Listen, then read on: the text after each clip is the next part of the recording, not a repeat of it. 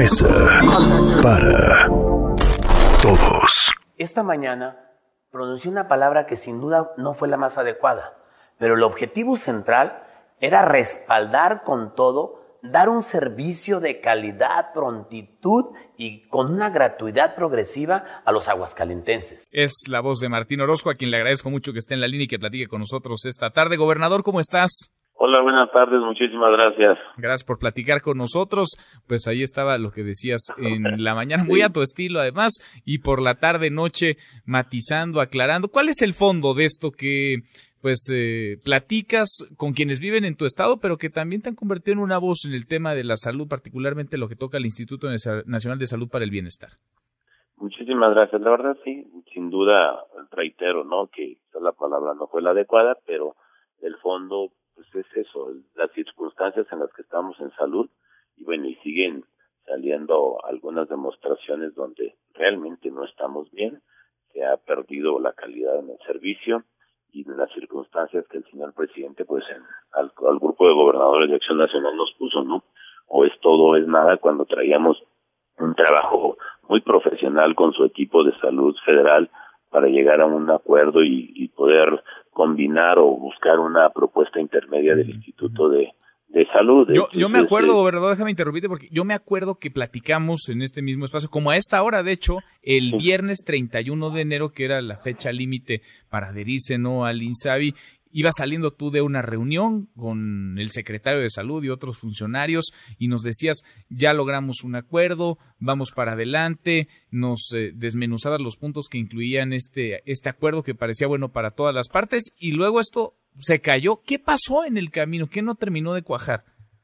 Pues el señor presidente trae una visión y fue muy claro y se respeta, ¿no? Hay que respetar la, la visión de salud que trae el presidente y fue muy sencillo el día de la comida que nos invitó, tratamos otros temas y en el tema de salud dijo, mi objetivo y la visión que tengo en mi gobierno es federalizar, centralizar el servicio de salud, por lo cual los acuerdos tomados que fueron de mucho trabajo y muy profesionales se desconocen y no se puede aceptar un término medio. O estás completamente con el, la propuesta original del INSABI o estás fuera. Y no hay problema porque se queden fuera. También yo respaldo al que se quede fuera, que le llegará su recurso que viene en el presupuesto y que se le distribuirá también parte de los fondos que traía el Seguro Popular. Entonces, o estás o no estás, pero ya los temas que en ese momento teníamos y que íbamos prácticamente los nueve gobernadores con toda la ilusión y la emoción de que era simplemente a confirmar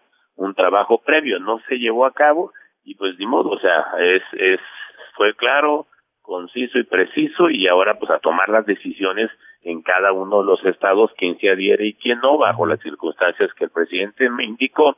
Y pues luego tienes que tomar ciertas medidas en tu estado como la que comenté, no pues digo, si yo atiendo del 20 al 25% de población de la que atiendo, la población no vive en mi estado, sino vive en otros estados vecinos, pues yo tengo que hacer mis ahorros y, pues, y cuidar que tenga el recurso para dar un buen servicio de calidad a los aguascalentenses que al final son para los que gobiernan. Sin duda. Ahora, ¿cómo está operando el, el sistema de salud? ¿Están en qué circunstancia para no entrar en un limbo en donde pues eh, los eh, pacientes que requieran de una atención médica puedan entender si se les dará, si no se les dará, si habrá o no medicamentos, si será o no gratuito el servicio que reciban. ¿Cómo está funcionando? ¿Cómo está operando hoy? Porque no están adheridos al INSABI, pero tampoco es que de plano estén desconociendo una coordinación con el gobierno federal. ¿Cómo funciona hoy, gobernador? No, ahorita Aguascalientes funciona como si estuviéramos con Seguro Popular Haz de cuenta, lo mismo, venimos trabajando, tenemos el recurso,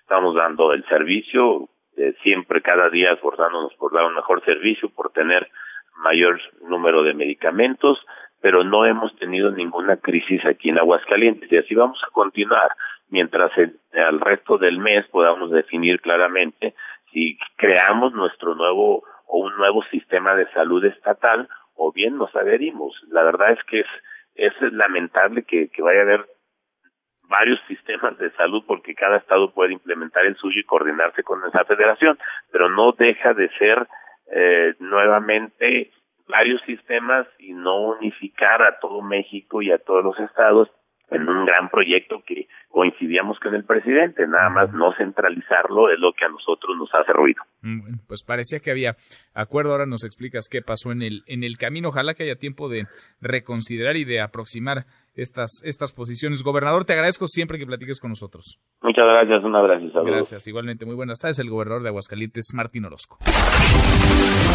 Mesa para todos. Mesa para todos.